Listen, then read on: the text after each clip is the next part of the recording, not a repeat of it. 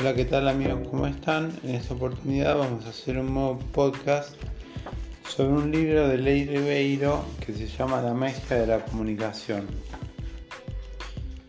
Y bueno, empezamos con las primeras frases que dice.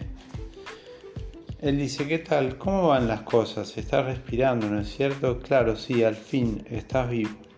Pero hay mucha gente por ahí que nunca se acuerda que está respirando e incluso ni siquiera recuerda que está viviendo. Es el colmo de la alineación, la máxima expresión de la simpleza. Alguien que no se entera de la más fundamental, el hecho de estar vivo. Bueno, acá respecto a lo que dice él, yo lo relacionaría con la situación actual que estamos viviendo, de la pandemia y todo. Y creo que todos los días tenemos que recordar que estamos vivos porque él está hablando de otra época, de una época donde la gente corría de un lado a otro, donde íbamos de acá para allá con los hijos, donde no teníamos tiempo. Ahora el tiempo flota todo el tiempo, estamos como en una nube de preocupaciones de todo lo que pasa, sin soluciones. Y bueno, y no es por ser negativo ni nada, al contrario, yo busco ser lo más positivo posible. Pero digo como que tenemos que buscar una salida a todo esto que nos está pasando a nivel mundial con la pandemia y a nivel económico global. Bueno, él dice, decir siempre la verdad es más eficaz a largo plazo que la más elaborada de las mentiras. Bueno, acá yo me baso en una canción de Joaquín Sabina, Mentiras Piadosas. Como que a veces no es necesario decir toda la verdad. Y a veces uno peca por ser sincero, porque yo, mi padre en este momento estaba en un geriátrico y recuerdo una frase que él decía, vos tenés que decirle al otro lo que al otro lo pone contento no lo que vos querés decirle. Él me siempre me, decía eso y me quedó grabado. Él decía, no, le des margaritas a los chanchos. O sea, en el sentido de, dale a la otra persona lo que la otra persona quiere escuchar. Eso. No le digas la verdad. Decide la verdad del otro, no la tuya. Bueno. Y acá él hace una serie de cuestionamientos. Y respecto a la comunicación, hay un cuestionario donde él dice si uno cree en lo que está diciendo. O sea, si cuando decimos algo lo creemos. Después dice que si uno cree que va a conseguir lo que desea, pues muchas veces uno tiene, ahora es muy difícil eh, tener proyectos, pero bueno, estamos hablando de una época anterior. Pero bueno, hablemos de la época anterior y proyectémosla al futuro, cuando ya haya vacuna, cuando ya la economía mejore en todo sentido y todo, pensemos en positivo.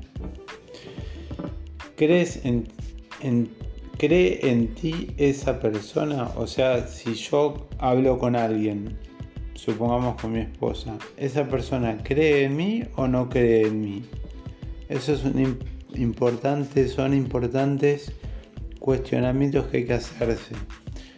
¿Cómo preparaste el terreno antes de hacer tu petición? O sea, de lo que hay que decir. ¿En qué estado se encuentra tu poder personal? El poder personal viene a ser el empoderamiento, la capacidad de poder convencer al otro. ¿Qué posibilidades tienes de conseguir lo que deseas en la escena que has visualizado? Yo visualizo una escena con otra persona y pienso, ¿Qué posibilidades tengo yo de conseguir o no lo que deseo? Y en la vida, ¿cómo te comportas con respecto a lo que más deseas? Bueno, por ejemplo, yo como instructor de yoga hice mil cosas y ahora estoy en un parate absoluto donde lo único que hago es yoga para mí y los podcasts de yoga, que es una forma de darle a la comunidad lo que puedo dar en este momento, porque no tengo espacio para filmar clases de yoga y no tengo posibilidad física porque mis hijos estudian y bueno, la verdad es muy complicado grabar clases de yoga en el espacio en que vivo. ¿Cómo pides al mundo las, cómo pides las cosas al mundo que te rodea? ¿Cómo pedimos las cosas al mundo que nos rodea? Bien, mal, adecuadamente. Eso se las dejo pensar. ¿Cómo es en este preciso momento tu presencia en el universo? Bueno, en mi caso, por ejemplo, no sé ustedes, eh, piénselo cada uno a nivel personal. Mi lugar en el universo es, por ejemplo, eh, ser padre de familia, tener una familia más allá de que funcione bien o mal, porque habrán escuchado todos los podcasts que subí y estarán al tanto de la situación. Eh, y no me quiero desviar del tema, pero ya me fui. Están, ¿Cómo es tu presencia en el universo? Mi presencia en el universo es, acá está, vuelvo al hilo, volver a ser, ser padre de familia, tener una familia, encargarme de algunos quehaceres del hogar. Eh, ¿Qué más? Tratar de ayudar a los hijos o acompañarlos en lo que cada uno puede. No solamente es eh, lo que era antes, que era ir de acá para allá todo el día, al gimnasio, a la escuela, eh, que estudien. Ahora están todo el día estudiando, están, formando para entrar a una escuela.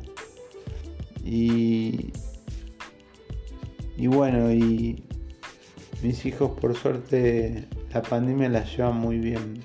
A los que nos dificulta más es a la gente más grande. Bueno, y acá dice, en este ejercicio que abre este libro, te has observado a ti mismo. Observaste a uno mismo es un modo de aumentar la inteligencia interpersonal. Y este es el nivel de inteligencia en el que se manifiesta la magia de la comunicación. Hay personas que ponen de manifiesto ese talento de forma espontánea, con mucho carisma. Crean realidad a través de la inteligencia interpersonal. Inter es con la otra persona. Empiezan prácticamente de la nada y tan solo con su capacidad para comunicarse construyen imperios. Bueno, a mucha gente le pasó eso. ¿Cómo conseguir todo ese poder personal?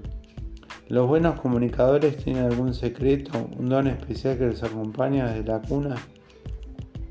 En muchos casos vez sí. Hay quienes tienen un don especial, un carisma que dejaría boca abierta a todo el mundo. En todas las profesiones existen estrellas, que a veces no son conscientes de su propio poder. Pero recientes descubrimientos de neurolingüística y otros nocivos campos de conocimiento, novísimos, perdón, no nocivos, nocivos el coronavirus, perdón, ya lo tengo en el cerebro. Otros novísimos campos del conocimiento han dado lugar a técnicas sorprendentes que pueden hacer de ti un buen comunicador. Todo lo que es nuevo parece cosa de magia, ¿no es cierto? Bueno, la magia de la comunicación es un don inerte al ser humano, pero para dominarlo se requiere práctica, paciencia y persistencia. Tú puedes aprender a ejercer plenamente ese poder. Una buena manera de empezar es leer este libro con atención y la mente abierta. Bueno, dejamos acá que es el primer capítulo del libro y vamos a seguir los nuevos podcasts los vamos a hacer basados ahora en este libro que se llama La magia de la comunicación. Es un libro antiguo, pero eh, él también hizo otro libro relacionado con el éxito, no me acuerdo ahora el nombre. Leir Ribeiro. Bueno, muchas gracias.